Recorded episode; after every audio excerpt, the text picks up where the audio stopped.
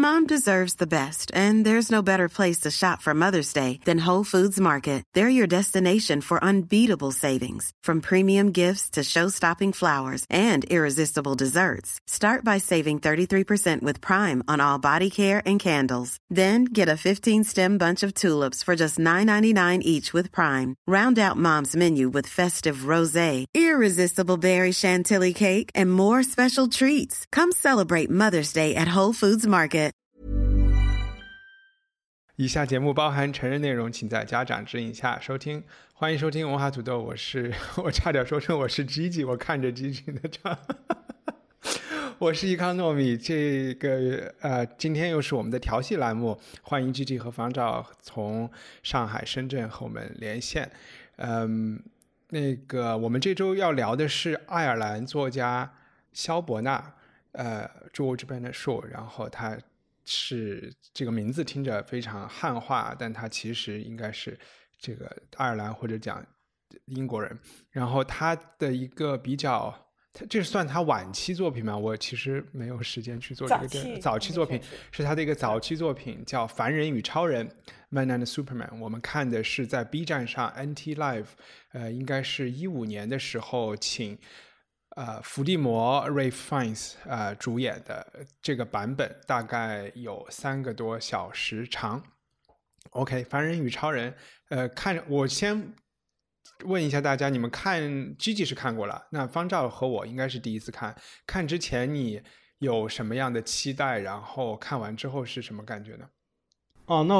我我先说吧。既然我是第一次看这个肖伯纳的剧作，因为肖伯纳在呃，就是国内的文艺圈吧，应该是非常有名的啊。一方面，他和中国有非常大的渊源啊。他作为那个民国时期访问中国的。呃，几个所谓的世界级的这个知识分子之之一，其实他的名字在呃，就我我我们从他的这个艺名是还是一个民国史时代的一个艺名就可以看出来，他实际上是在中国有接近百年的影响力啊。他和杜威、罗素、泰戈尔这些人一呃，就是在几乎同一个时间段都访问过中国。另外，那个肖伯纳的呃《芭芭拉少校》也是。呃，比较有名的作品，在北京人艺呃，曾经在九十年代初期也上演过中文的版本啊，所以呢，我对这个剧的期待是非常高的啊。但是我看着这个剧了以后呢，我对肖伯纳的写作和这个剧本身，我都觉得。呃呃，也不能说是失望吧，起码我觉得他可能有一些过誉的成分啊。这个我之后啊，我们讨论的时候可以再聊啊。好呀，好呀，我简单讲一讲我的。我看这个名字的时候，觉得他好像是和所就是呃尼采的讲的 w o m b e r m a n 是这个超人的概念有就是字面上的关系，所以我还是去期待看一个呃通过。通过一个故事或者一个人的两个面啊，或者是两个人的对比啊，去讲一个哲理很深的东西。但其实看这部剧的时候，我感觉哎，是一个那么喜剧的东西。我以前没有没有想到肖伯纳是一个写，而且这这就是写作和文字特别犀利，甚至都有点让我想到私生活的那一部剧，考沃德的，就起码前半场。感觉到那种，我也不知道是不是爱尔兰人天生都有这种感觉，好像王尔德写东西。OK，Gigi，要要不然那个你你来跟大家简单的介绍一下啊，肖伯纳是怎么怎怎么一回事儿？然后，呃，肖伯纳就是可呃，他是一八五六年出生，一九五零年才去世，就是九十几岁的时候才去世。嗯，他是爱尔兰人，但是可能因为就是爱尔兰人，他写的也是英语，所以可能更多的人就是当他就是已经进入了那个英语系，呃，写作系的一个大大作家了。可能蛮多人都没想，不会想他是爱尔兰人，因为他其实后半生也是在英国住的。我们认识他的话，应该是通过那个卖花女的音乐剧《My Fair Lady》。可能这个是应该是世界上他最为人熟悉的一个一个作品吧，但是其实那个剧子没什么看头，所以 好像也没有，呃，就是今年的制作也没有一个特，就是都都十几年前了，所以不容易找到，呃，不容易找到视频。嗯，他是写了非常非常多的东西。他就是除了就是剧本的话，已经写了六十几个，他是九十九九十几几年里面写了六十几个剧本，然后他还写过小说，然后他也在报纸上当呃一个呃评论家，然后他还搞呃各种的一些政治啊或者社会的活动，他就是写很多很多各种各样的东西，所以他就是在社会上是非常活跃的，他不是只是一个文人，他是。参与到，特别就是十九世纪末二十世纪初的很多的，就是文化或者是社会啊，或者是政治上的一些变动、变更的事事事情，他都都有参与过。但是，一般人我们就是认识他就是剧作家了，就是像刚才方少也说，他因为他是三十年代的时候来过中国，所以而且他还有跟不少的中国的文艺界的人，就是算有。有一点交流吧，然后他的剧也是二十年代的时候已经被翻译过来中文有上演，所以他其实对应该是中国文化五四之后的那个影响还是蛮大的。现在就是比较容易找到的是有两个两套戏，就是被拍了拍被拍下来，一个就是《凡人与超人》，另外一个就是呃《Saint John》圣女贞德。但是我后来我选了《凡人与超人》，是因为。轻松一下吧。啊，OK，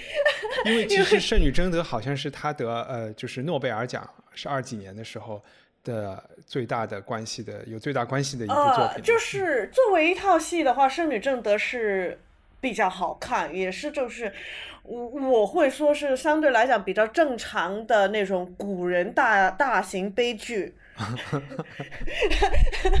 嗯。呃，就是现在是 Anti Life 是几年前拍过一个版本，但是那个好像在 B 站在在网上是没有的，就是要下载的，所以就是比较麻烦。所以后来我就说，还算了，看这个四小四三三三个多四个小时的《凡人与超人》算。而且就是这套剧，嗯，比较特别，因为他他自己写的时候，其实是是一是一九零二零三年的时候写的。然后它后面的像卖花女跟那个圣女贞德是卖花女是一九一二，然后圣女贞德是一九二三，所以这个应该算是比较早期的一套。他是什么时候开始写剧的了？等我看看。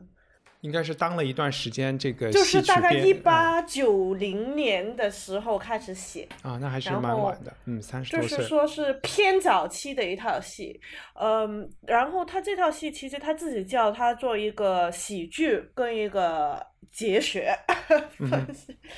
嗯，所以我们看的这个版本不是全版，但是就是有删减，也有稍稍的改编，但是已经是相对来讲是比较。接近它原著的那个结构，因为他一九零二年写了这个剧之后，好像是一九零五年的时候在英国，呃，在伦敦，呃，现在叫皇庭剧场了哈，以在那个 Sloane Square 的这个剧场上演。然后当时主演的，没记错的话，其实主演的那个演员也是自己是一个呃编剧来的。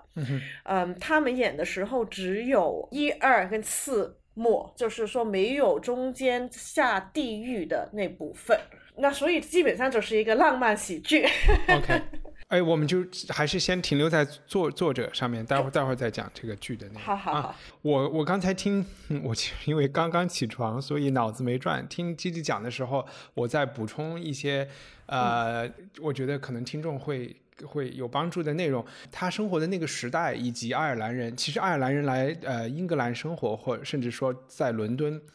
啊闯荡，是一个很正常的事情，因为这个是呃国际一线城市，对吧？当时他们他们的去去大城市，对他们的早期找找机会，对。然后还有一个我觉得有蛮有趣的，就是他们那个年代，因为好像维多利亚是零一年。死的还是零三年，反正就是二十世纪早期死的。然后英国那个时候进入了一个，就是呃英国人会叫爱德华时代吧，方照纠正我，应该是叫呃 Edwardian Age。然后那个时代其实好像有一种小小的文艺复兴的感觉。以前我们知道那个文学的不是文学啊，所有文艺的中心都在巴黎，在英国，在伦敦那个时候就还是会吸引一些外国人，特别是美国人啊。在这部剧里也我们也看到有美国人来，呃，就是 Henry James 啊、Ezra Pound 这些这些美国的文学家也会来，所以就是他们生活的那个年代，我感觉英国是有小小一个。文艺复兴的一个走向新世纪的这么一个感觉，然后另外一个就是，好像这个方照刚才有讲那种国际明星，就是刚才讲的什么杜威啊、罗素啊，他们去中国，好像我我也挺想知道那个时候的为什么这那个年代的国际的明星会是这么会是知识分子阶层的？我不知道这是因为我们。今天就是去挖掘这些历史的人，他属于文艺青年会挖掘出来，还是说当时这些人就是呃是电影明星那样的人物呢？这个 celebrity 他们的这个这么大名气是？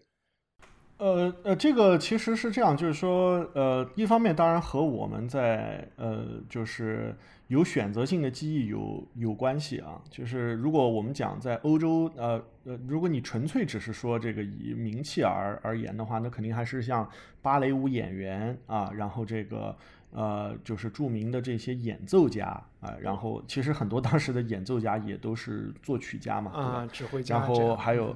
啊，对，呃，那电影明明星这个概念，我觉得可能还是要，呃，相比我们看的这部剧的年代而言，肯定肯定还是要再晚一些的啊。嗯，因为最早的电影基本没有什么人物，而且默片时代。呃，在只有在卓别林之后，可能才有真正的这种所所谓的电影呃明星的这个概念出现。那那已经是三十年代，甚甚至是更晚了以后了啊。所以就是呃，但是一帆你说的一个事情是对的，就是说呃，在这个剧诞生并且且首演的时候呢，正好处在一个文化的一个交融点上。一方面是维多利亚英国。呃，从一个这个我们都都知道，大概这个维多利亚英国这个代表着什么啊？转变向了一个更丰富的。爱德华时期的这个英国，然后另外一个转变就是从呃这个文文化从精英阶阶层开始逐渐转化到这个呃这个剧里面也体现出来了嘛，他们都是 middle class 啊，他们自己也称自己是 middle class，然后还有一些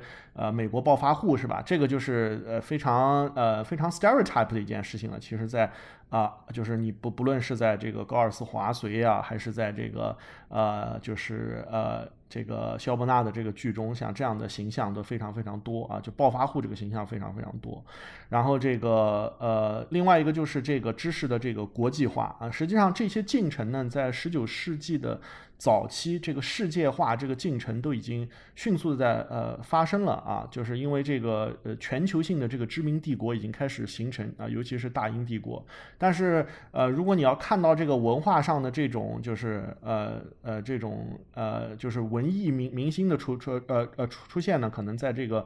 呃二零呃就是一九零零年以后，就在二十世世纪。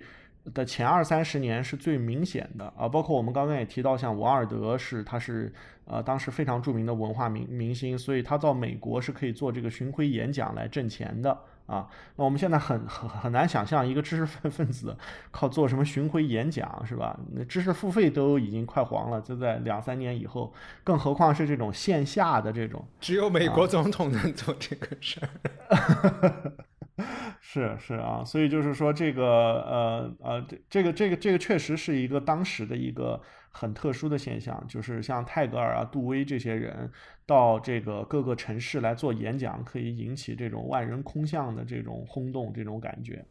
嗯，哎，我们一直说的这个就是杜这个呃杜威是胡适的老师那个人对吧？然后他和编图书馆那个数字的杜威是一个人吗？就是那个。图书馆里边排书那个号码的，哦，这应该不是一个人，这应该不是一个人，啊啊，这应该不是一个人啊。然后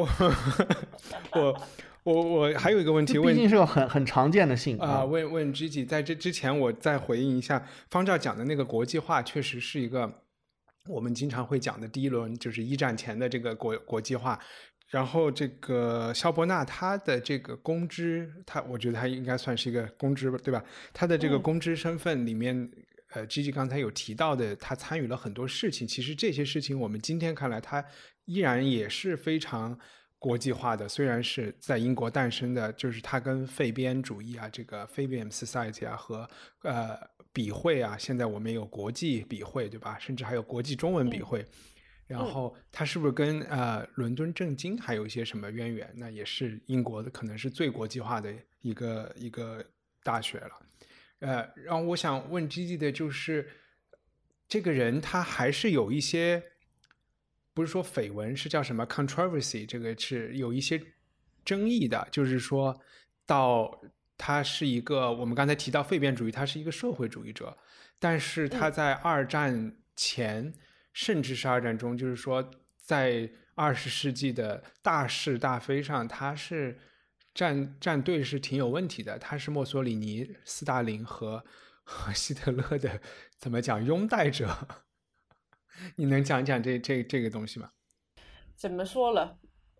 他思想是算是很比较先进的，但是同时。我感觉他就是还是在，就是有一些大事情上，就是还是在那个年代，他一八五零年五五六年，就是五一那个年代出出生的那那种人，嗯，他就是没没有完全脱离了，呃，可能是他来自的背景吧。因为你说我们现在反观，就是你说希特勒、呃墨索里尼那些人是大坏人，但是你再想一想，就是在一百年前的话，其实他们想的东西不是那么，不是为他们辩护，但是他们当时想的东西，其实在当时的社会里面，不是特别有问题的想法。就是我们现在很容易用我们当代这个二零一二零二零年的政治态度、文化态度跟哲学态度，呃，这这所谓的正确的一面去看以前的人的事情，看以前人的选择。其实我们根本上已经可以说是很不同的一个世界了。所以有一些东西就是很难去去说。他可能开始的时候站站站在不对，站错对，但是其实我觉得，我觉得，我觉得其实你看他这套戏里面，呃，我们可能稍后会，就是我们稍后会讲的，就是你看这套戏里面，他们每一个角色都是他们所有的决定，他们的看法，对于世界，或者是对于他们自己的生活，或者是对于呃结婚啊什么等等。其实都是源自于这个角色的呃文化背景、呃经济背景跟成长的背景，然后他们很努力的，有一些角色很努力的想想想脱离这个他们这个背景，但是他其实最终是没有办法脱离的。所以我觉得其实有一点是这样吧，我们其实每个人都或多或少都是有，都都会受嗯我们的成长的背景。影响啊，我同意 G G 说的，这就是说，呃，对于这三个人的那个时候，可能并没有历史禁忌，对吧？只是历史还没有做出评判。但是我又会觉得，这不是和他出生的年代，我没有觉得有必然关系，反而我会觉得，是不是一个激进的人到了他的中年老年的时候，反而保守了。对对对，对方方知道不知道在这个有有什么 comment 吗？呃，肖伯纳确实有非常大，就是对围绕他的这个政治观点的话，的争议是非常非常多的。呃，那那我们可以稍微，因为肖伯纳的人生实在是太长了啊，他出生在这个维多利亚英国的，就可以说是前二十呃维呃也也还没到鼎盛时期，维维多利亚英国的初期。然后他去世的时候，二次世界大战已经打完了，对吧？就是对对他来讲，他可以，他可他可能是经历了七八个不同的世代啊，就好像呃，有些人说去什么哥伦比亚旅游是吧？可以可以从海海拔零米看到海拔六千米以上的所有的动动植物景观。那如果我们把这个垂直的景观放到肖伯纳的人身上来说的话，他是他他他是有一个特别漫长的几乎是从拿破仑到了到了 斯大林，对对对对，就他他的小时候还有拿破仑。战争的这个老兵嘛，是是活着的，这是真的啊。然后等到他去世的时候，二战已经打完了，所以那你你可想而知，这是一个多么大的一个跨幅。那如果我们仅仅去看他这套戏写的时代的话，就是他是一九零二年开始创作这部戏，一九零三年完成的。那那个时候的肖伯纳呢，实际上是目前来讲，就是在对肖伯纳的呃研究和和对那个时代的文艺评论中提到比较多的肖伯纳，就是他在废废编社比较活跃的这个时代。那么这个废废编主义本身也是一个承前启后的一个运动。那么它承前呢，就成了这个呃，其实一帆你之前在几前前面也提到了这个威廉啊 Morris 这个工美运工美运动啊，就是说它承前实际上是和这个。呃，William Morris 还有 John Ruskin 啊，这些人对这个所谓的新工人阶级的这种期待是有关系的啊。那么其后我们知道，这个这个呃一战以后是吧？这个英国工党在大选中第一次获胜啊，一个刚刚成立了二十年不到的一个党，居然能够赢得首相宝座是吧？所以这是他他是他实际上肖伯纳在那段时呃时时间里面是废编社非常重要的。他一方面是。呃，逐渐的在舞台上取得成功，逐渐的从一个。不知名的小文人变成了一个比较重要的英国，起码是在英国本土有非常大知名度的剧作家。另外一方面，他在废编社本身的地位也在逐逐渐的上升。那么他在废编社的一个重要的盟友，其实也是呃呃，就是可以说跟肖伯纳呃在不同的领域有更大，甚至是更大的大众影响力的人，就是 H.G. G. 维尔斯啊，他也是这个废编社非常重要的成员。所以你可以看到，在这个剧里面，他。上来就推出了一个汽车，我们现在想想看啊，就一九零三年把一个汽车放到台上啊，跟我们今天可能把一个我我不知道应该是一个什么样一个东西，可能是一个什么呃呃裸裸眼三 D 或者是什么一个更酷的一个高科技放到台上是是一个一样的概概念，而且它在这里面有。在这个剧中有大量的关于这个工人阶级啊，关于劳劳动啊，关于财富啊，这这些讨论啊，其实都和他当时作为一个活跃的废编主义者有关系啊。那么英国左派呢，在这个呃，就是之后呢，他们经历的事情就太多了啊，因为他们一方面他呃呃，比比如说我们在这个他写剧的这个时间段，这个英国左派的抗争的两个主要的议题跟肖伯纳都有关系，一个是布尔战争啊，就是。The The Boer War 啊，那这个大英帝国在这个这个肖伯纳这个所生活的时代，真是打了太多场仗啊，可以有太多你可以愤怒或者是抗议的事事情啊。然后第二个呢，就是呃，当时这个对肖伯纳这个人来讲，还有一个这个 Irish Home Rule 这个问这个问题啊，这个 Irish Home Home Rule 这个问题，可能对他同代的呃祭词和比他稍微小一点的这个。呃，王尔德而言都没有那么重要，但是对肖伯纳而言却是非常重要的一个一个事情啊。这也是他和这些其他的这些人一点嘛？是因为他家。这个呃，我觉得跟这个非常有关系，因为肖伯纳他是就是他是属于叫做就是 self educated，他的主要的文学教育其实是他通过参加工人运动和社团运动得来的，因为领导工人运动和社团运动的人都是 intellect，都是典型的知识分子啊，而王尔德和济慈他们都是正规大学教育出来的，所以实际上是更加。传统的英国的精英教教育啊，他们的宗教认同也是完全不一样的啊，所以就是说，在这些点上，我觉得英国左派之后所犯的这些错误，那么他们到二十世纪晚期，他们还会犯这些错误，所以我觉得这也不奇怪啊。就是说，这个呃，左派如果他不犯错误，那他就不可爱了呀，对吧？嗯嗯。哎，回到他呃不也也不叫回到，就是最后再再问一个问题，就是我有看到。就是好像肖伯纳来访中国的时候，当然你说那个时候有很多报纸啊，包括我们现在都还在谈论这些事情，就是感觉也是一种加以利用，因为当我读到。当我读到呃肖伯纳去苏联和去墨索里尼的意大利访问的时候，当地都是哇，就是那种出那种迎宾团啊，然后住很豪华的酒店啊，请一大堆人来奉承他呀，有这种感觉。当然，我不是把这两件事情来作为对比，好像他们来中国也是有一种中国本地的这些主人，好像是是有所企图的，对吧？这个企图是是什么呢？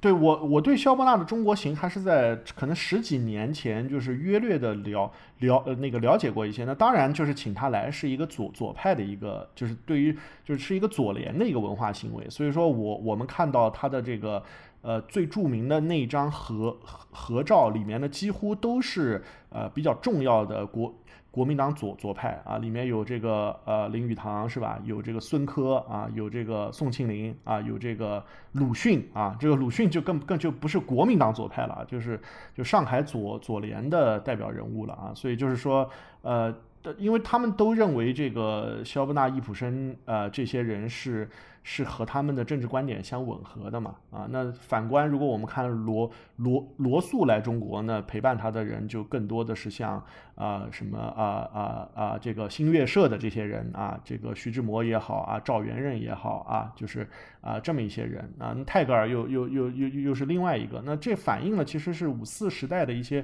呃中国思想界本身的一些深刻的分歧啊。他们确实当然是被当做一个偶像来这个来。来来树立起来的啊，这个这个也很好笑是吧？一个平生最痛恨偶偶偶像的鲁鲁迅，居然会和他站在一起照照相，啊呃，那那我们那个还是进入这这部剧吧。这是一个，嗯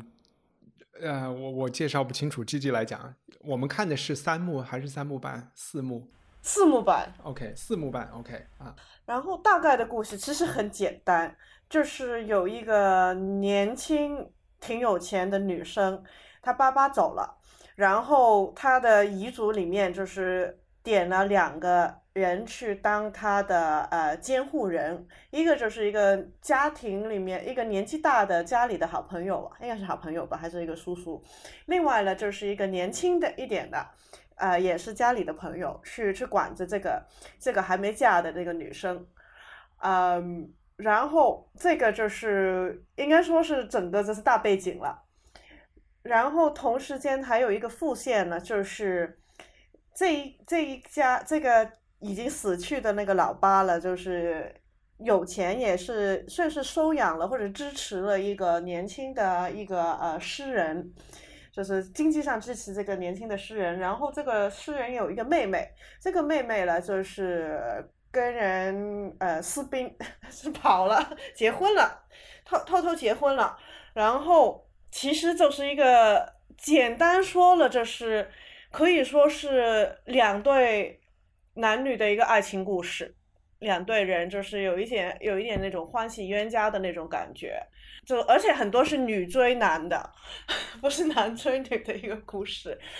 有钱的女生安娜，你其实。开始的时候，你不太不知道他是特别，他他不是一个特别有，嗯，你会觉得他没有什么特别的呃主意或者是主见，但是他就是好像就是没事做，就是跟大家聊聊天啊，就是把周边的人耍的团团转的那种人，但是他不是特别有一个目标性的这样去耍人，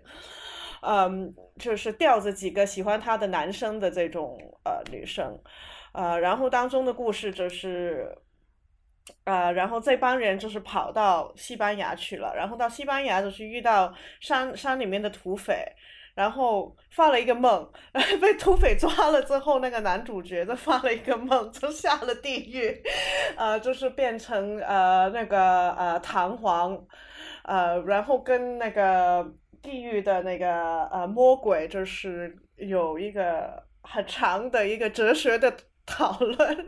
然后再回来，就是所有人都把抓，就最后所有人都聚在一起，呃，就又回到一个爱情喜剧里面去。最后这个女主角安娜追到这个她的呃年轻的监护人 Jack，大概是一个这样的故事。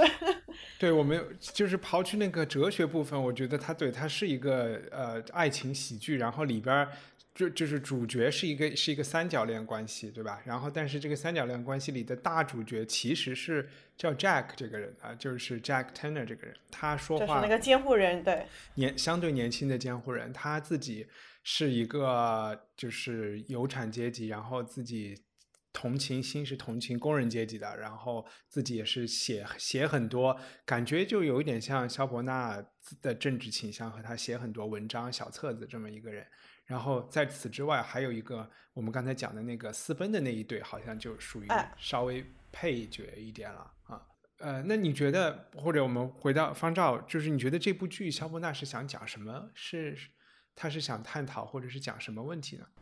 啊。呃，其实这部剧本身就是在肖伯纳自己，呃，一九零五年首演的时候，肖伯纳其实也是他的制作团队的成员之一嘛。他一方面是剧作家，他同时也参与了这个戏的呃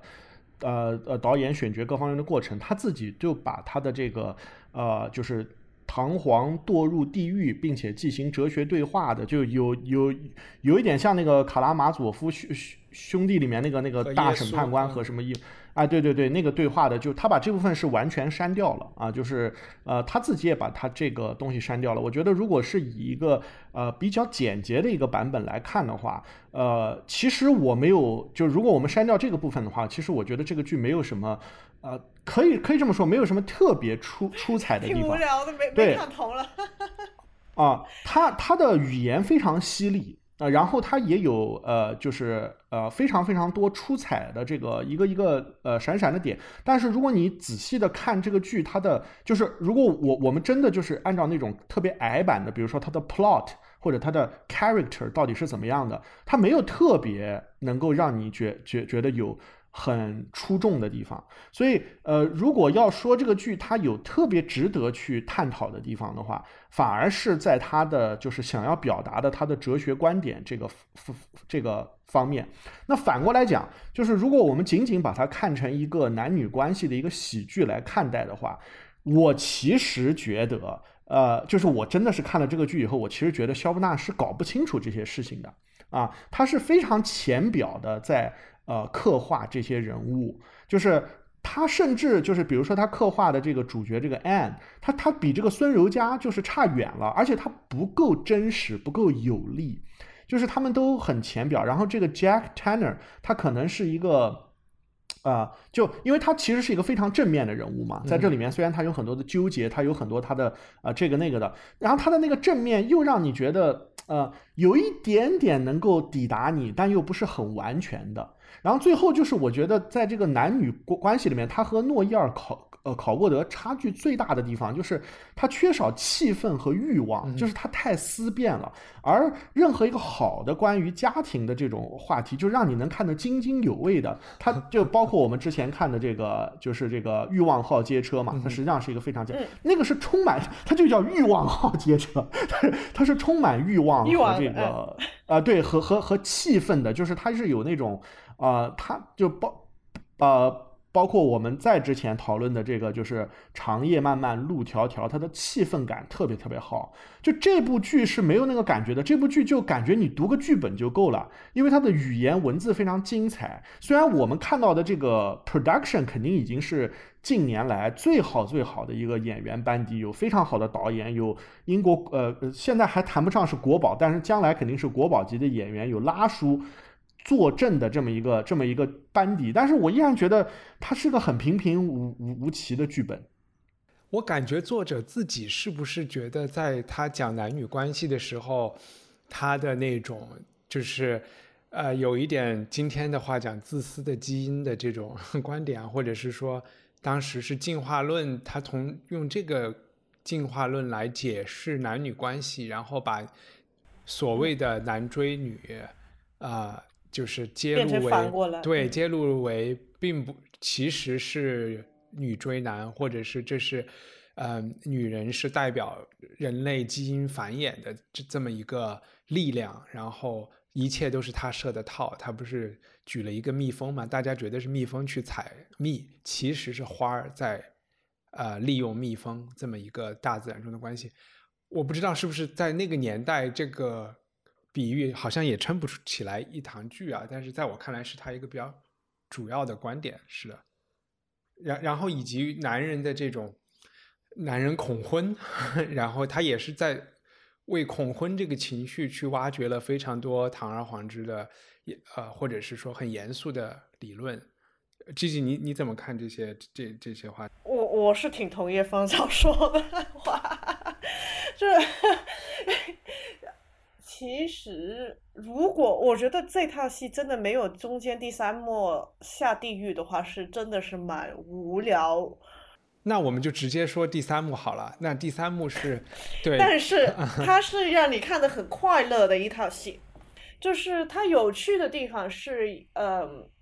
因为呃很多呃那个时候其实开始，呃，肖伯纳他是非常喜欢易卜生的，他就是在英易卜生在英语世界能够站起来的话，肖伯纳是一个很大的推动力。如果没有肖伯纳把他在英文的世的世界里面，就是英国的里面立起来的话，其实我们可能后后来中国啊，就是其他地方也不会特别认识到易卜生这个人。但是他们两个的，就是我我我我我觉得这套戏，它一方面在写一个就是爱情的轻喜剧，一部分有时候他是想去。讽刺，或者是把一些当时的社会的一些人的那种呃中产社社会的一些人的惯性，把它写出来。同时间，他也很想做一个，就是呃，可能是男女关系男女关系的一个呃。的一个就是有一点像一个论文，一个一个论文分史的的，他就是在这三个方向里面在转，但是他没有特别往一个方向去走，他不是说想跟你讲讲故事，讲一个特别深刻的一个一段感情关系，或者是某一个像像易卜生的，就是某一个角色的人的内心的一个思想思想的一个呃一个进化或者是改变。我我突然突然有一个有有一个想法，我觉得我终于看懂这部剧了。我觉得这部剧其实就是一就是讲 Jack 这一个人，他是一个就我们现在不是说有一个有一有一种意识形态或者是生活方式叫 radical honesty 还是叫 radical 什么 truth 什么的，就是说一个人在生活中不要讲任何虚伪的事情，不不要讲任何假话。然后其实 Jack 就是这么一个。他他和所有人的冲突和张力都在于他对那个老头代表的那个老顽固的那一面啊，或者是他对于其他人的爱情追求啊，然后他就是一个一直在试图讲自己觉得自己是真话的，包括面对自己的相信的社会主义啊、什么无政府主义啊这些事情。我我不知道，就是我突然想到，好像这部剧就是其他人都是正常人，然后他就是在。就是比较先进、比较有自觉性的。对他愿意通过就是来，哎，也就是皇帝的新衣，有一点这种感觉的吧。只不过他的思想更复杂一点，然后来碰撞出很多很多。哦，对，如果如果我们抛却就是他作为那个唐皇那个人物转世到地狱里面，然后还有这个跟那个恶魔的对话各方面，我们就是只是看他就是平常的这些剧情的话，其实就是你会呃发现他的中心人物只有一个，就是这个 John 啊 Tanner，或者是叫他 Jack，对吧？就是他这个人。然后呢，呃，他比较有意思的地方呢，其实是在于这个，就是呃这个。就是肖伯纳在构思这个这个剧本的时候，他是想以唐璜为中心写这么一个人物的。但是唐璜这个人物和这个 Jack Tanner 是完全是两个完全不同的人物。呃，这就有一点点像那种新编《伊索寓言》，或者说是那种重新解读，就是那种很成熟的人，就是很成熟的作家，用他们的智慧来重新写那些。古老的寓言故事的那种手法一样，就包括鲁鲁迅的那个故故事新编啊什么的，它实际上是一个对于经典的一个呃，就是一个再再诠释。然后他就以这个呃，就是所谓的这个二十世纪初的这个呃 Jack Tanner 作为一个新的这个唐璜这个人物来出现。然后他这里面也有他就是。在他这个身份上的，就像我我们看到一些剧中简呃剧中简简介也说他是当当年那个钻石王老五是吧？这个不管我们对这个词它的这个内内涵和外延到底是怎么定义的，呃，所以就这个人物当然是表达了很多。呃，肖伯纳本身想要讲的关于他对英国中产阶级社会的讽刺和想法，然后很多就是呃就是那种引发观众欢笑的那些话，也都是通过他的口来说出来的。啊。但是如果你把他的这个第三幕的这个就是呃内容全部加进去以后，你就会发现这个它是一个很拧巴的一个剧，它就变成一个非常拧巴的一个剧，因为只有看了这个完整的看了这个第三幕。呃，你才能感觉到，就是叔本华和尼采对于萧伯纳在表达他真正自己想说什么。我不，我不确定这是萧伯纳真正认为是这件事情，但是起码是他想表达的那件事情上面，他是有一个非常非常独特的时代和哲学特征的。你你能具体的说一下，就是第三幕，呃，和你讲的这个是什么吗？啊，就是因为我我还是我还是接着我们刚刚那个呃话题说，就是就是如果我们去除第三幕，还它就是一个关于家庭关系各个恋爱关关系的一个喜剧嘛。那么在第三幕里面，它有一些很有特点的、很有很有特点的一些表达。我觉得一方面呢，就是说呃，包括在这个剧的结尾阶段，它能够把这个戏，其实这个戏的结尾非常非常牵强。啊，我们也可以看到这个从这个不要结婚到要要结婚的这个转变，实际上是完全是通过大声喊叫，就这种呃这种你根本就没有办法去圆的这种办法给他给他圆圆回来的。然后这个圆回来的这个过程呢，就用了一个这个很多戏评家喜欢在这个评论这套剧的中中间使用的所谓的这种创造性进化什么。这这些词儿，但事实上呢，我觉得这个东西的理解的前提呢，是首先要回到这个尼采本身对于中产阶级道德观的一个批判。这个批判呢，它隐含在了肖伯纳的很多观点里面，就是呃，在这个呃《道德的谱系》这本书里面，那这也是尼尼采可能对肖伯纳而言影响非常大的一本书。尼采就认为，现在的这些啊，我们今天形成的这个道德观，通过这个他的谱系学的研究，他认为这些道德观主要是去保护弱者的啊。而如果你要是个 Superman，你要是个超人，你就大家应该大家应该成为那种超人，我们就可以超越这些。被道德观保护的弱者的这个概念，就是这个弱者就是 man 嘛，然后 Superman 就就是这个 super。那怎么成为超人呢？那么在肖伯纳看来，就是要用这个所谓的创造性进化这么一种方法。那么创造性这个进化呢，又牵涉到肖伯纳本身在他自学的过程中接触到的维多利亚晚期这些非常重要的，在当时就是影响力远远超过现代的这几个思想家，一个是赫胥黎，另外一个是这个呃埃里士。我觉得他们俩就是现在就被极少提到的这两个名字，其实对肖伯纳的这种在男女关系上的观点是有很大的这个影响的。另外，肖伯纳本人他一直都没有什么特别正常的爱情生活。他在写这个剧之之前，实际上是有一个长达接近十年的一个跟一个已婚的一个女子的一个婚外恋的。所以就是说，他的那种感情表达实际上是远远弱于这个。考伍德的，但是他希望用这种哲理性的方法来阐释这个爱情的这个冲动，是远远超过这个其他像瓦尔德或者考沃德这些作家的。嗯，呃，然后那第三幕本身讲的这个发生的事情，就是在梦里大家都下地狱了，然后对，呃，他们和他们其实，在地狱里，包括。呃，一个天堂的他们一个亲戚，就是那个老老年老一点的那个监护人，他本来是上天堂了，他也下地狱了。他说天天堂太闷，然后我要下地狱。对对，就这些也还是属于轻喜剧的元素，但是和和那个恶魔的那个对话，你们谁来讲？他讲讲他到他的阐释的中心思想是什么？其实是恶魔说的那个是是恶魔的观点，你们是想说是那个更深刻的吗？我就是我觉得他有对于我看我我我个人看的话，其实有一点点是东方哲学跟西方哲学的一个有一个对立面，因为就是 Jack 这个角色也是弹簧的这个人，因为到地狱的时候，我们就是真正是看到弹簧了，已经没有没有 Jack Tanner 这个角色，因为他还没死。那弹簧他。的背景的故事就是，嗯，弹簧他本来是通过，嗯，他有一点点是觉得，呃，通过去追不同的女生，他达到一点某程度上的一些，嗯，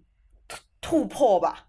就是对他当时的社会的一个世界。但是在肖肖伯纳的死去的弹簧在地狱里面，他是通过思想、通过哲学去反思来。为他自己的个人去去达到一些突破，然后他就是觉得在地狱是一个你很你你讲的弹簧的突破是什么？就是我就是老子就是不结婚这个这这个生活态度吗？还是说？就是他的思想，就是他想自自我提高的方式 是通过思思考，啊 而不是通过找女人。呃，这这个是很很很超爆的那个解释。然后，因为基本上弹簧在那一幕大概半个小时，其实已经砍了很多的了。这一幕，他他说来是说去的，就是他觉得人因为能够思考，我们能够反思，所以人是应该能够进步的。嗯哼，这这半个小时大概说的就是这样。啊，这是个启蒙主义的一个一个对对但是呃，那个魔鬼那个恶魔的话，因为他说我在这里已经不知道多长时间了。嗯，他只是觉得这个世界就是像一个钟摆，摆左摆右，摆左摆右。如果你只是在，你你你只是在钟摆的，就是一个某往每某一个方向摆的时候，活着的人，你觉得你是在进步的，有改进的。但是对于一个恶恶恶恶魔的话，他已经在不知道这个世界不知道钟摆了多少事，所以他觉得这个世界是根本上没有不会改进，也不会进步，它永远都是在某一个空间里面可能有一些变化，但是它不会有一个实质实际性的一个改变。这就是刚才方照提到的叔本华或者是印度对，然后这个其实就相对来讲，应该算是比较那个东方 的哲学的看法吧。在我的理解，就是至少是呃有一点点像呃像佛教里面有一些的理解吧。但是其实这一幕，他这些对话在今天的西方社会来讲，还是蛮震撼的。因为你看这套剧出，我我那一五年的时候，我就是因为我很喜欢 Ray Fan，所以也是过去看的。然后你会发现，大家出来的时候谈的就是这个。西方到现在今天，他还是觉是一个进步主义吧，他还是觉得大家一般人的想法都是我们比以前好，我们会一直在更好，应该改进什么什么的。呃，但是是是是是那个魔鬼说的那套的话，就是不属于主流的日常的 世界观吧。明白，就是政治不正确，而且我觉得依然今天可能这种颠倒天堂和地狱的这个事情，还是一个，嗯、还是一个成呃有有市场的一个一个概念。不管刚才那个方照说，呃，赫胥黎他的《美丽新世界》就是一个颠倒天堂和地狱的一个嗯东西，对吧？然后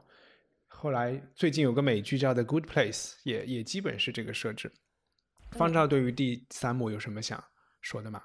呃，其实我觉得还是因为我在看这个第三幕的时候，我还是结合就是呃，因为因为我毕毕竟本身是学历史的嘛，那么又对二十世纪是有二十世世纪之交的这个欧洲史有特别大的兴趣，所以肯定还是结合就是当时的思想史背景来看待这个剧的。那我觉得这个当时的思想史背景，它对肖伯纳的影响，可能影响到了他在剧中的人物设定啊，还有对他们的这种啊、他们的这种说法的这种方方面面。那这就是一方面让我产生这种很拧巴的这种感觉，但另外一方面就是结合到就是当时他他他他写这个剧肯定呃除了这个商业上他想追求的成功以外，他是要表达一些什么嘛？那么他要表达的这个 message，我觉得其实是一个呃就在当时肯定是一个很叛逆的一个嗯 message，、是吧？第一个从最基础的层面上来看，它是一个呃女追男的这么一个故故事，这是一个相对就是呃特别是在一个就是当时一九零零年左右的英国社会，还是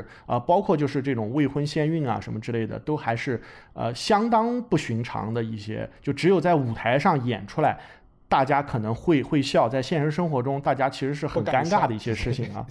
对 对对，另外一个就是，如果我们仔细想想看，他是这么激烈的批判这个，他他他不叫批判婚姻制度，就是他们他是这么激烈的恐婚的这么一个态度。这个恐婚的这种态度呢，又和当时这种啊、呃就是呃生育这种恐慌结合在了，就非常紧密的结结结合在在了一块。就是一方面就是。呃，他们又非常想要，就是有后有有有后代。现在我们可能，特别是当代西方社会，可能对要这个 offspring 这个事情就没有那么那么在意了。啊、呃，或者或或或许只是只是以另外一种方式在意了，但当时显然它是一个就是要摆在明面上要要去讨论的一个话题。另外一个就是他这个呃，一旦这个 bachelor 就是这个单身的男的，他变成一个家庭了以后，他要承担这样这样这样这样这样这么多这么多的责任的重负，是吧？就是就对对他来来讲，好像是那种沉重的肉身，就是呃，就是。变得更更沉重了，就是这种感觉，其实是他在那个时代讨论这些议题还是非常先锋的啊。呃，那么呃呃，就是我如果放到这个背景下再去看他在这个设定中想要表达的，他肯定还是希望给这些观众传达一种新信息，就是希望他们打破那个维多利亚时代以来的一系列的。不是娜娜要出走的问题，是我根本不想进来。对对对对对对，是这样的，是这样的，对的，对的。但但是就这一点上，为什么又让他这个剧不那么就让我觉得他他有就是肖布纳，包括肖布纳本身有点 overrated 呢？就是这样的，就是一方面，当你有很多这种哲理性的思辨的时候，其实你的语言会缺少 style，就是就是你有没有发现他在那些就是什么西班牙的呃什么什么匪徒什么，还有这些人，他们讲的语言，他们讲的话都差不多。都差不多，他们没有什么个人风格，他们根本就不像是他们，就他们所有的人都是英国知识分子中产阶级，都是肖伯纳，对的，都是肖伯纳，包括那个女生都是肖伯纳。我觉得，就是他试图要描绘一个特别啊精于计算的形象，但是这个形象跟那个苏文纨也好，孙柔嘉也好，呃，鲍小姐也好，那个鲜明性差距就太远了，就一点也不像是一个。那个时代的一个女女性，这起码不太像。还有包括她的她的妈妈，他们这些大人们，就是那那些所谓的就是她讽刺的什么灰头发执掌英国的人们，讲的话也跟就是她说的就语气什么的都差不多。就他们的愤愤怒也都非常的表面，也也都是转瞬呃即即逝的。然后他也没有适当的轻浮，就这一点是让我最不能接受的，就是。人们常常说什么王尔德和肖肖伯纳的区别是一个是为艺术而艺术，一个不是，这根本就不是的。是王尔德，他是他是他是以赛亚柏柏柏林式的，他是生活在表面的人，他是他是抓得住生活的那些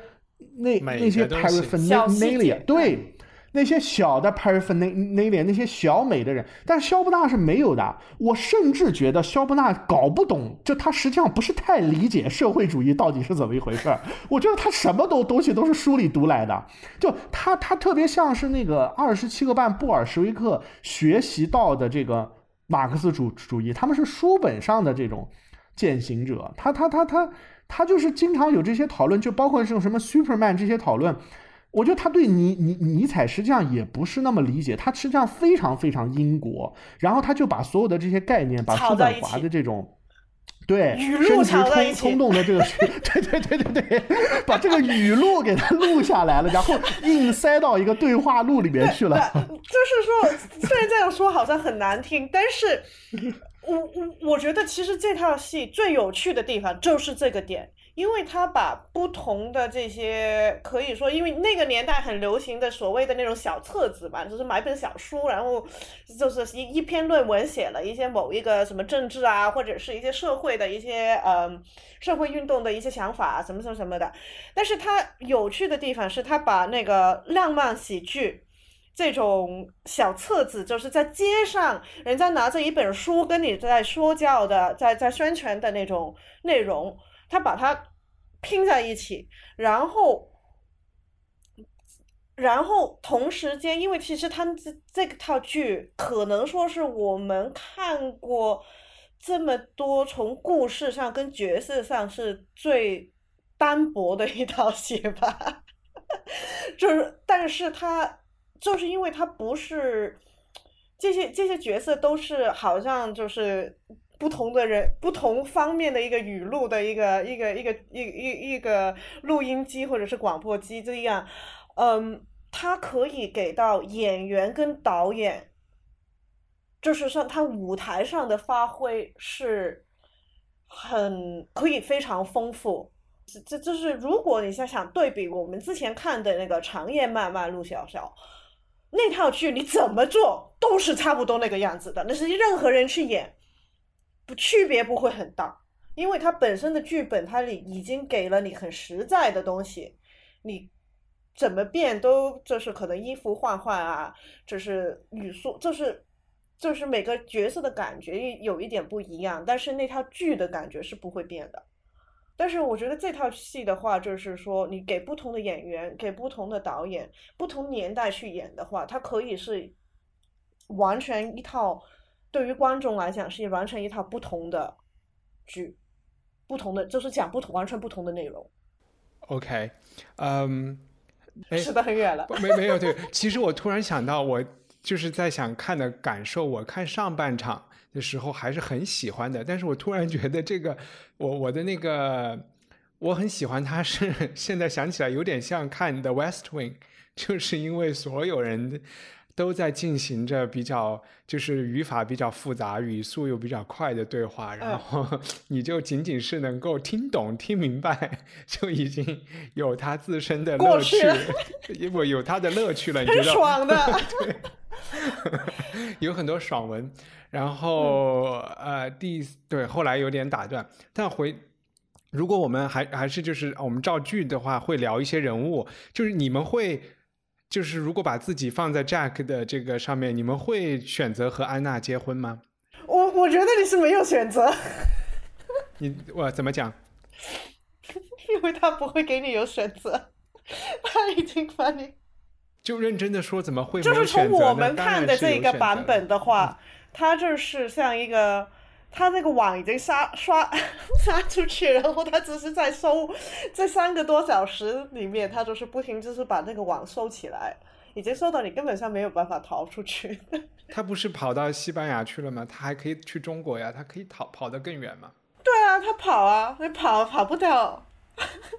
地理上、生理上跟物理上都跑不掉，精神上也跑不掉。那跑不掉的原因就还是有感情了。就是 啊，好像在剧里他一直想说这是一个生物性的，好像我觉得他是说的是一个生理性，有一点是就是怎么说呢？就是其实很每个角色都是很口是心非，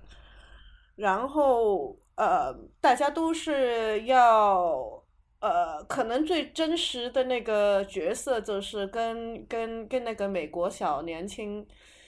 呃。跑掉的那个小女生就是那个诗人的妹妹，啊，她就是她要钱啊。诗人也很真实了，他们俩兄，他们两兄妹还比较 本色。但是，但是呃，诗人的真实是呃，在发发白日梦的 文青的真实。对对对。他明白，其实他应该是心底里面知道他是没有才华，但是。他又要 发那个，我要有爱人，我要有浪漫，我要有密密室，我要写诗，我要心碎的那种，就是把所谓的艺术家的呃特色都打勾吧。然后 Jack 的话，其实他他其实也蛮。可能心我会觉得他心底里面就是其实就应该是蛮喜欢安娜，也想有一个就是他不是那么介意去跟他结婚，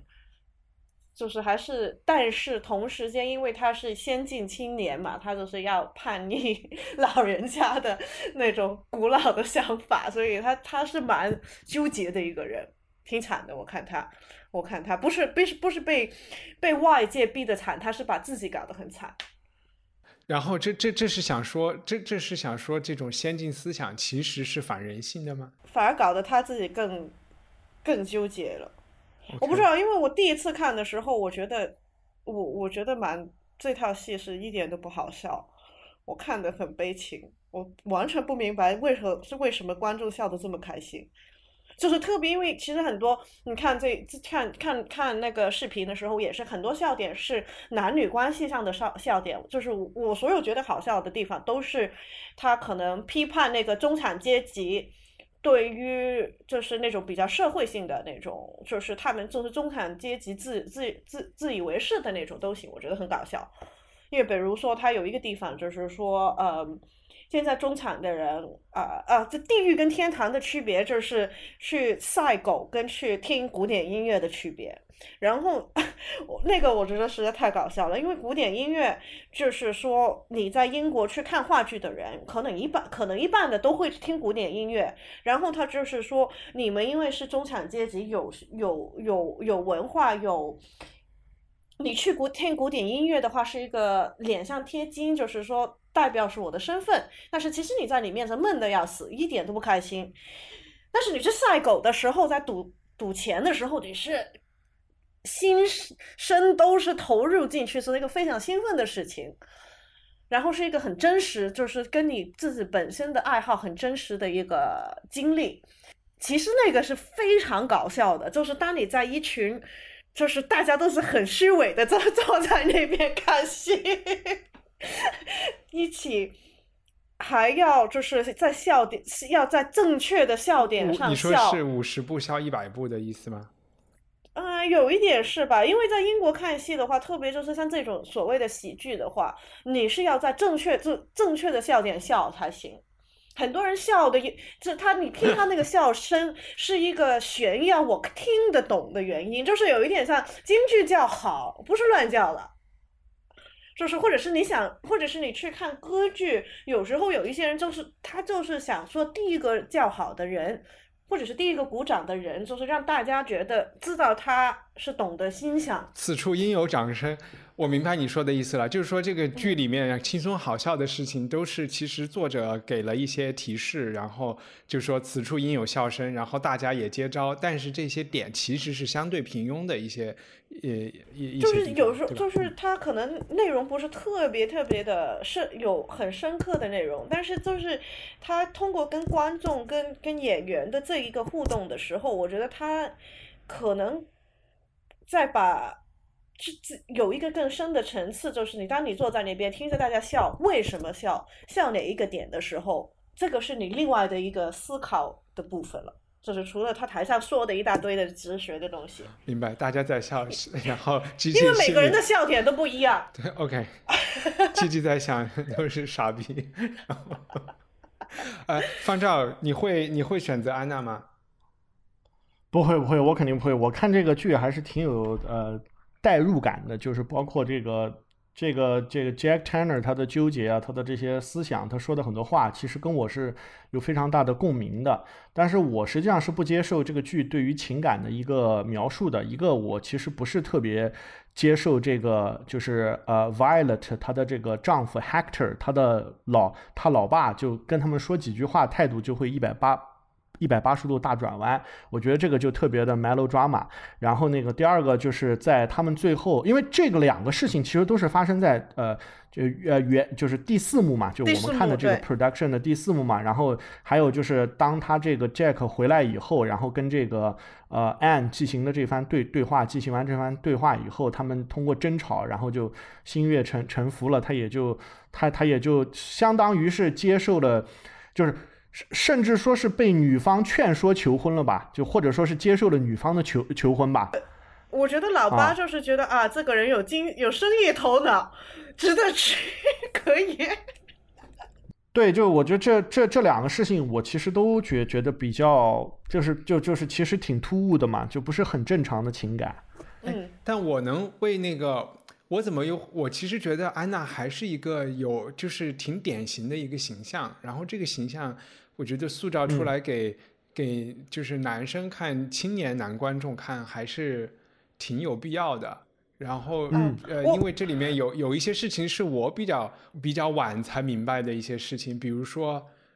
对于女生来说，她觉得没有追不到的男人，就是觉得只不过是我想不想追。好像 Jack 会觉得在这件事情上我是有选择的，但是其实，在安娜心看来。其实就是就是中国人说的这个女追男隔层什么东西的隔层什么东西那个意思，就是其实是很容易就能搞定的，呃，然后女人的这个算计啊，然后她的这个手段，对，这这个手段是，我觉得她挺中国的那个 那个安娜，或者她这个就是我不知道，就是说这个是高中生不不太明白的，我。我我我我有一点，其实就是我现在越看就是越觉得她，嗯，我不知道是一个男人写女人的计算，还是真的女人是这么计算，但是他这个角色对于来我来讲是蛮，我我感觉是挺熟悉的一个人。我觉得这个计算可能就是在两个层面的，有的东西就是本能的啊，然后我就觉得就是他。做的有很多事情是很本能的，对他就是从一个弱弱比较弱者的身份去怎么去控制那个一个相对来讲比较强强势的一个啊，这个人他控制所有人嘛，他他他控制他不喜欢的人，他也要控制住了。对，passive aggressive 这个。因为他一一开始的时候，他这套剧已经说这个女 Anna 的这个角色，他不会说，他不会表达任何的一个观点，但是他会在不表达的时候，他会让你所有人根据他的想法去做事。我觉得就那个第四幕对他的那个总结，就是说他他的那个 bully 的那一面啊，就是 emotional bully 的这这一面，嗯，呃，就是包括他哭啊，然后求你啊，就是这这些事情，嗯，我觉得。好吧，就就就说不上是，就是其实这个不需要上升到文学名著的层面上，就是啊，对对对，就一一般的电视剧也都能做到这些事情。他后面是挺电视剧。OK，呃，那最我们最后还有什么想说的吗？呃，我我其实可以说一个非常强烈的推推荐的这个这个剧的理由，就是其实是跟基基之前说的这个呃，就是就是稍微拓拓展一点来来说，就是确实这个剧本本身给这个 production 以巨大的这个拓展的空呃空间。我是通过看了一些其他这个版本的这个安排，还有这个对这个 production 的评论，我才发现就是它的音乐和布景是完全是由这个导演来创设的。就包包括这个什么地狱啊这些东西，这个确实，首先我觉得这个从制作上来讲，这个剧的呃就是制作水平非常非常高，这个其实本身值得看。另外一个就是很很很专门的一点，就基基刚刚也提到，他是为了去追这个拉叔才去剧院现场看的这个剧。实际上，我觉得用用一个比较土的话来讲，就是这个奔驰有一个广告语叫“重新发明”。汽车嘛，就这个剧实际上是重新发明了拉书，因为他在以前的这个包括辛德勒名单或者英国病人呐，甚至是后面这些伏地魔啊这这些角色里面，其实都还是。啊，对对对对对，对对对，非常正剧，非常正剧，就是他非常的那种，就是一见他就是那种大义凛然的样子，他哪怕当坏人都是那种大恶凛然的 样样子。就是这个剧，他其实是上来，他就包括他自己对他的步态、对他的语气、对他的这种就是整个的身体姿态的调整，可以看到他作为一个演员的一个啊，就是惊人的一面。就是其实让他去演一个。呃，从某种程度上来讲，很纠结的一个人格是非常困难的。你想想看，在英国病人里，他是多么深情和专注的一个角色，然后现在要换成一个这么恐婚的一个人，就是对，不停的翻白眼的那种。对对对对对，而且他个人的形象实际上也有非常大的变化嘛。在这个剧里，呃，我不知道这个剧本具体写他多少岁，但是他在这个剧里面表表现的就是一种啊中年颓废的一种感觉。啊，我我觉得他甚至是把这个角色本身演老了一一呃，演老了，幸好有一个白是比现实老了可能十几二十年。对，是是是，呃，女女女女主角其实也一样。我觉得这个女主角的所有心思是二十多岁的小女生都可以办得到的，根本不需要一个就是面相这么成熟。就是其实我是觉得这个女主角她完全可以更加有心机，更加能控制住所有人。她的那些小手段是可以很容易 see through 的，但是就是因为这些人都比较的啊，就是都把自己演演的更单纯了一点，更。更更没有心机了一点，所以就还蛮符合他们这个角色的互动的。所以我是基于这个 production 的理由，我推荐大家来看。嗯，哎，我我到最后，我觉得那个心机的这一点，不同年代、不同年龄的人的心机是不太一样的。小女生可能是完全的，就是呃利己啊，或者是为了心头上的一个什么一己之念要怎么怎么着。但是安娜在这里面，她又要操纵，又要留面子啊，然后还要做的比较体面，所以嗯，这个就是需要的这个手段就要稍微要要老辣一点才行。Anyway，呃，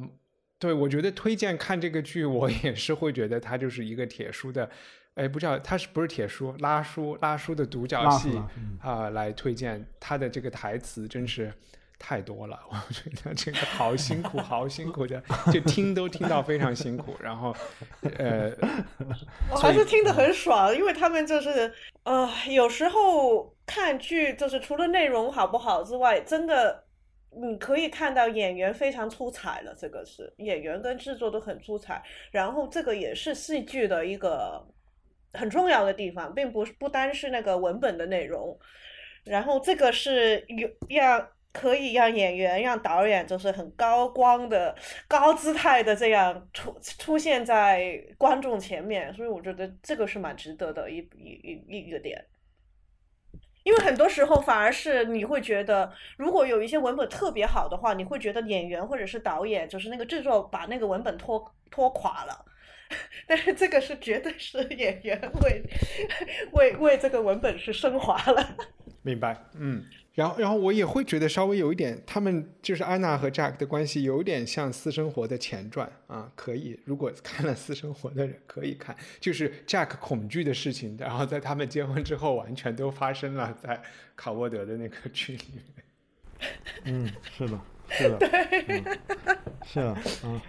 好吧，对，嗯，那我们这一期节目就聊到这里，谢谢大家，感谢，好，谢谢。希望你喜欢这期节目。我们需要有更多的听众自愿付费，才能保持这个节目能够持续免费，让更多人在互联网上收听。如果你有能力付费，请前往我们的官网，在那里你也可以链接去测试一下我们的新网站。